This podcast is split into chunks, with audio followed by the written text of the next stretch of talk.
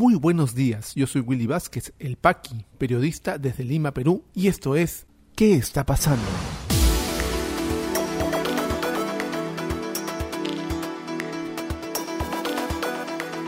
Estas son las noticias de hoy martes 23 de noviembre de 2021. Premier Mirta Vázquez, luego de la reunión con la Sociedad de Minería, Petróleo y Energía, hemos expresado nuestra voluntad de respetar la seguridad jurídica. Fiscalía interviene oficinas del Ministerio de Educación por caso de filtración de prueba docente. Congreso busca quitar atribuciones a la Superintendencia de Educación Superior SUNEDU y atentar contra la reforma universitaria. Vamos al desarrollo de las principales noticias aquí en ¿Qué está pasando? Luego de todo el problema que ha generado para el gobierno este frente que se ha abierto después de anunciar el cierre de algunas mineras en Ayacucho, un programa de cierre que por cierto estaba en proceso en estas empresas, la Premier Mirta Vázquez se reunió ayer con los miembros de la Sociedad Nacional de Minería, Petróleo y Energía para tratar de poner paños fríos, porque por supuesto ha empezado una campaña mediática muy fuerte de parte de los empresarios, advirtiendo que este gobierno antiminero quiere cerrarle todas las minas habidas y por haber y acabar pues con la actividad minera en el país nada más alejado de la realidad.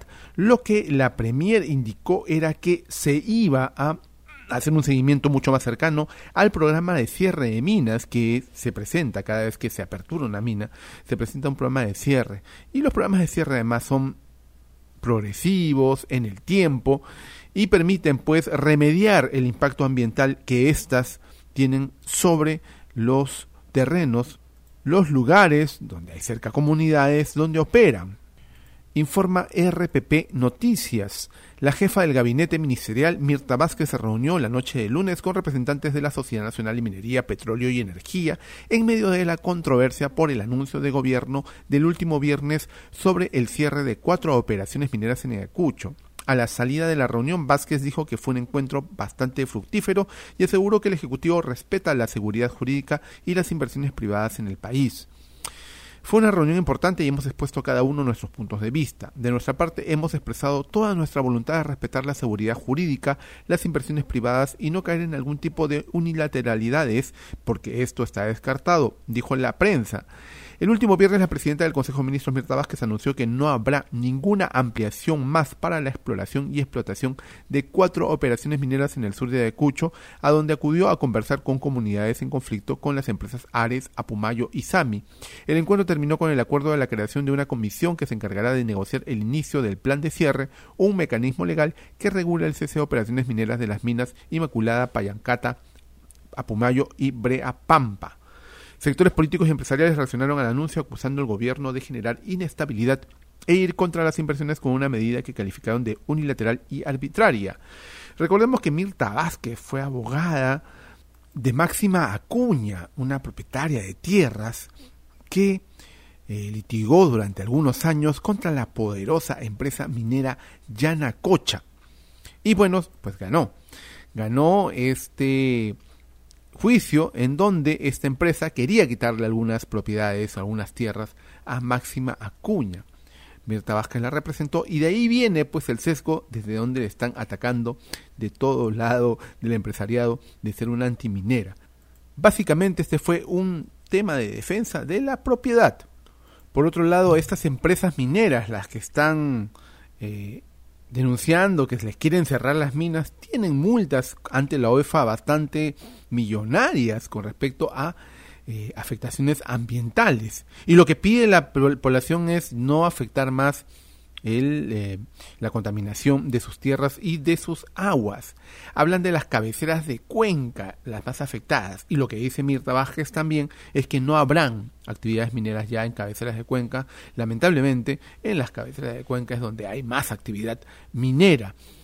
Veremos en qué termina este tema, que abre un flanco bastante grande, ¿no? Donde quieren atacar, bueno, están atacando ya desde varios frentes a la primera ministra y quizás pues pueda ser también un problema para el gobierno de Pedro, Castillo, teniendo en cuenta que la inestabilidad política se mantiene y los empresarios, los grandes empresarios, los grandes capitales aprovechan pues cualquier tipo de eh, motivo de oportunidad para seguir atacando al gobierno. Y la Fiscalía de la Nación intervino algunas oficinas del Ministerio de Educación debido a la filtración de exámenes docentes. Recordemos que ya el ministro de Educación, Carlos Gallardo, ha dicho, adelantó que no descarta su renuncia, así es que su permanencia eh, genera un problema para el presidente de la República, pero ya la Fiscalía está haciendo su trabajo de la filtración de la prueba docente y tampoco se sabe qué va a hacer con esta prueba porque se llevó a cabo pese a todos los cuestionamientos y las denuncias y lamentablemente aún esta papa caliente no saben cómo afrontarla, informa RPP Noticias. El Ministerio Público informó que viene realizando diligencias en el Ministerio de Educación en el marco de la investigación que se le sigue a la cartera tras la filtración del examen de nombramiento docente. A través de su cuenta de Twitter se informó que la Fiscalía especializada en el delito de corrupción de funcionarios viene trabajando con una exhibición e incautación de documentos contra los que resulten responsables de posibles actos de corrupción en el proceso de nombramiento docente 2021. Recordemos que hace algunas semanas un grupo de docentes denunciaron a través de redes sociales la filtración de las respuestas de la prueba única nacional para el concurso de nombramiento 2021. Según las publicaciones, las respuestas se vendían hasta en 3.000 soles. Tras ello, el Ministerio de Educación aseguró que investigará la presunta filtración de respuestas y pidió la intervención del Ministerio Público para deslindar de la comisión de cualquier ilícito. Indicaron también, lo primero que hicieron es echarle la culpa al Instituto Nacional de Estadística e Informática a fin de que actúe como operador logístico responsable de la impresión traslado, aplicación, seguridad y confidencialidad de las pruebas, además del procesamiento de resultados. Al respecto, el ministro de Educación, Carlos Gallardo, descartó la posibilidad de anular la prueba escrita y exigió una exhaustiva investigación para esclarecer las presuntas irregularidades registradas el último sábado en algunos centros de evaluación.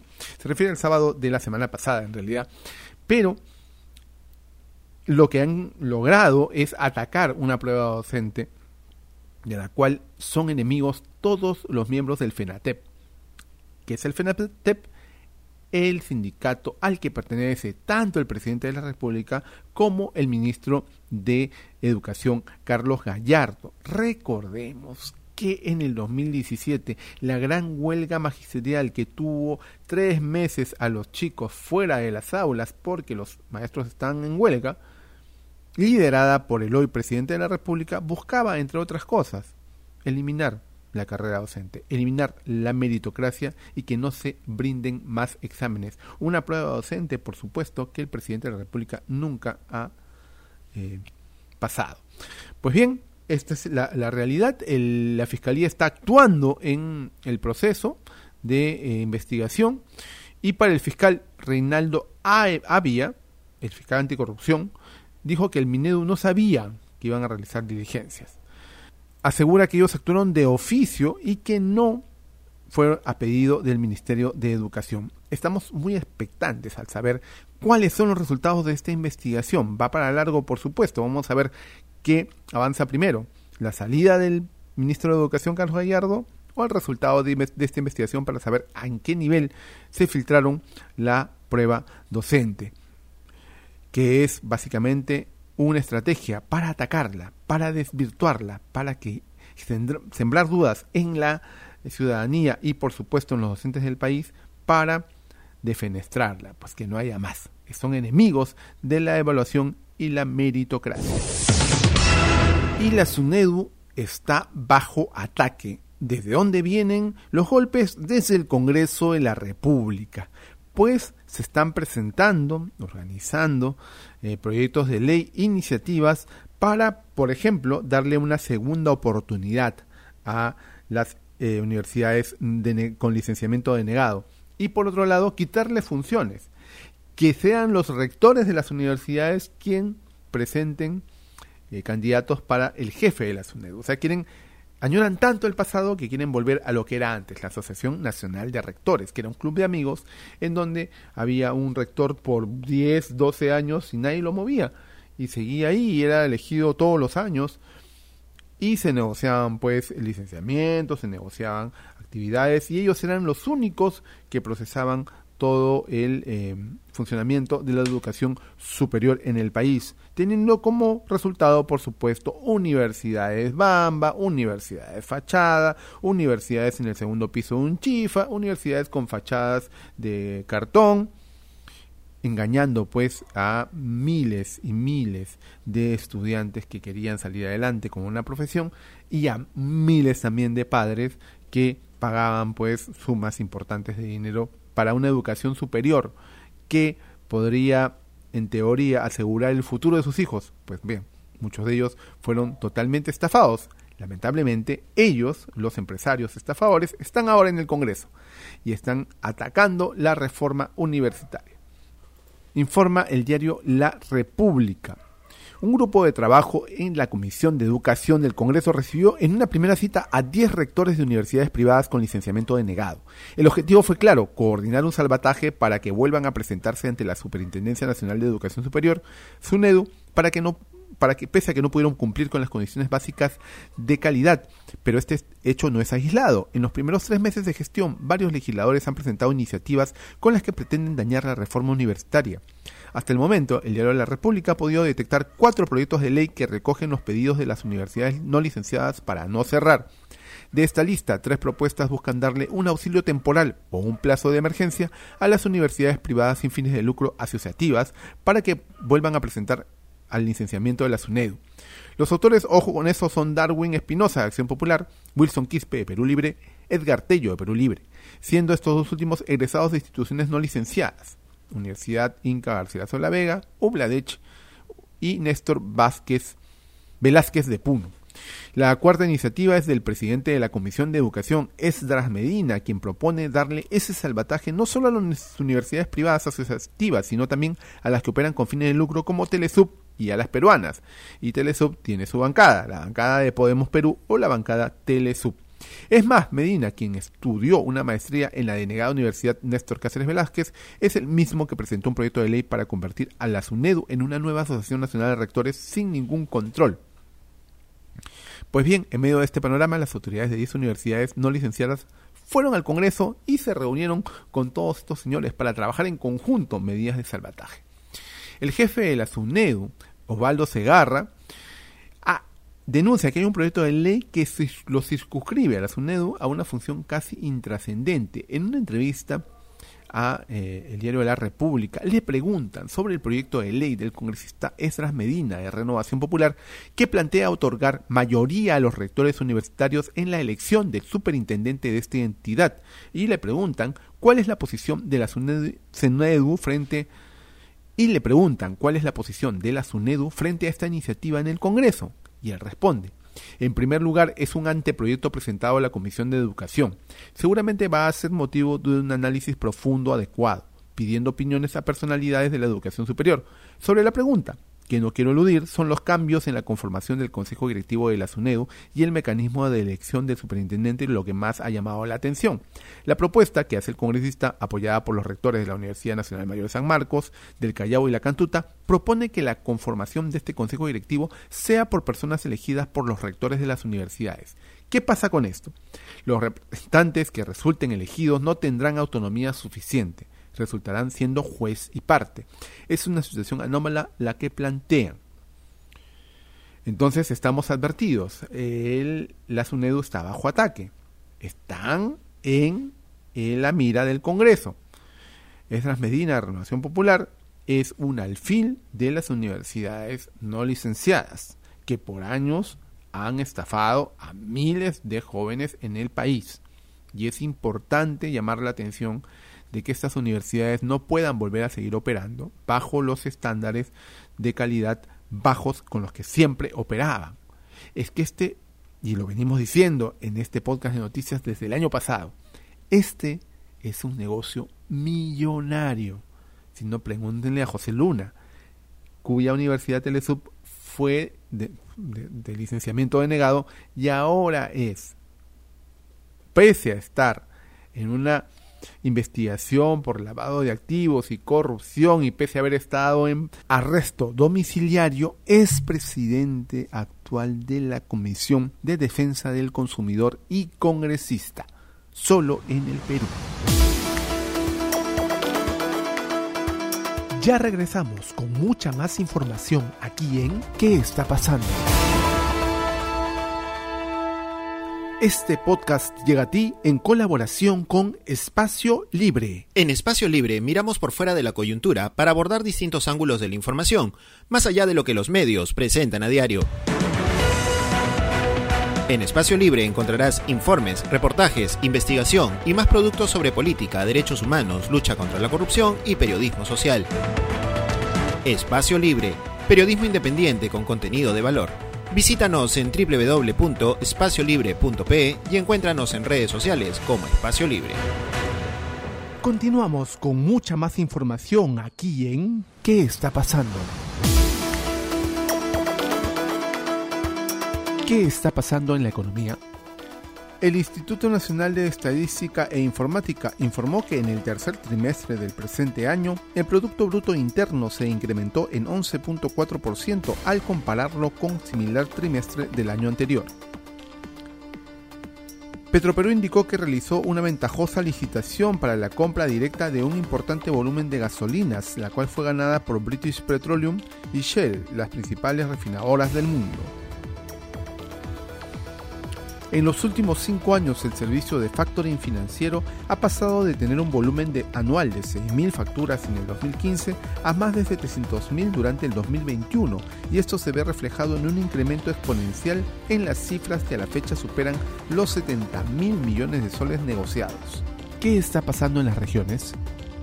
En Ancash, brigadas conjuntas de la Red Asistencial de Salud, en un trabajo articulado con el Ministerio de Salud, iniciaron la vacunación casa por casa contra el COVID-19 en el distrito de Conchucos, provincia de Payasca. La UNESCO designó a Huancayo como ciudad creativa de la música, en reconocimiento al enorme circuito musical que existe en la zona, con orquestas tropicales y típicas, bandas show y diversas propuestas de otros géneros que han tenido alcance nacional e internacional. En Tacna, el Ministerio de Comercio Exterior y Turismo inició la implementación de la iniciativa Turismo y Comercio sin Fronteras, con el fin de promover en los departamentos fronterizos la vacunación y el cumplimiento estricto de protocolos de bioseguridad por el COVID-19. ¿Qué está pasando en el mundo? En Venezuela, el chavismo arrasó en las elecciones regionales con 20 de las 23 gobernaciones en disputa, además de la alcaldía de Caracas, informó la autoridad electoral en su primer boletín. La oposición, que volvió a participar en las elecciones luego de tres años de boicot y llamados a la abstención, ganó en tres estados, incluido Zulia, el más poblado del país, según el reporte que dio cuenta de más de una participación de 41.8% de la población. En Austria se ha contabilizado en las últimas 24 horas 13.806 nuevos contagios por coronavirus, la cifra más alta registrada en un lunes desde el inicio de la pandemia en este país, que hoy se convirtió en el primero en Europa que impone un confinamiento para frenar la actual oleada de la pandemia de COVID-19. En la India se registró este lunes 8.488 nuevos casos de coronavirus, el número más bajo desde mayo de 2020, después de que esta nación de más de 1.350 millones de habitantes se convirtiese en el epicentro mundial de la pandemia en mayo pasado con una devastadora segunda ola que causó un colapso sanitario. COVID-19 en el Perú. La situación actual de la enfermedad en el país, según los datos del Ministerio de Salud, es la siguiente. A la fecha son 2.225.117 casos confirmados, con 447 casos las últimas 24 horas y 10 fallecidos. Se han dado de alta 2.205.275 personas, continúan hospitalizadas 3.210. Lamentablemente han fallecido 200.894 personas y la campaña de vacunación continúa avanzando con un total de dosis aplicadas de 39.847.356, que hace un total de inmunizados con ambas dosis de 17.404.581, configurando un avance del 62% de la población objetivo. Si te interesó este podcast de noticias, recomiéndanos con tus contactos porque estaremos enviando este audio todos los días para que puedas tener una aproximación noticiosa a lo que está pasando en el país. Suscríbete a nuestra lista de distribución en WhatsApp y compártelo. Puedes seguirme también en mis redes sociales de Facebook, Twitter y YouTube como Willy Vázquez El Paqui o visita podcast.elpaqui.com. Muchísimas gracias por llegar hasta aquí. Nos escuchamos en cualquier momento.